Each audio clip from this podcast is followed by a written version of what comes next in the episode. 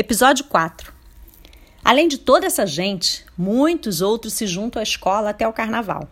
São as pessoas que vão desfilar nas alas. A maioria dos participantes mora aqui perto da quadra, mas tem também bastante gente que vem de longe. Gente de outros bairros, de outras cidades, até de outros países. O melhor é que todas essas pessoas são minhas amigas. E todas acabam virando sambistas durante o carnaval. Tem ala para todos os gostos. Só não tem ala de cachorros. Uma vez eu tentei desfilar, mas não deu certo. Fiquei sabendo que é proibido ter animais vivos no desfile. Será que só é permitida a presença de animais mortos? Eu pensei. Não é nada disso. Essa história de animais vivos é só um jeito de falar.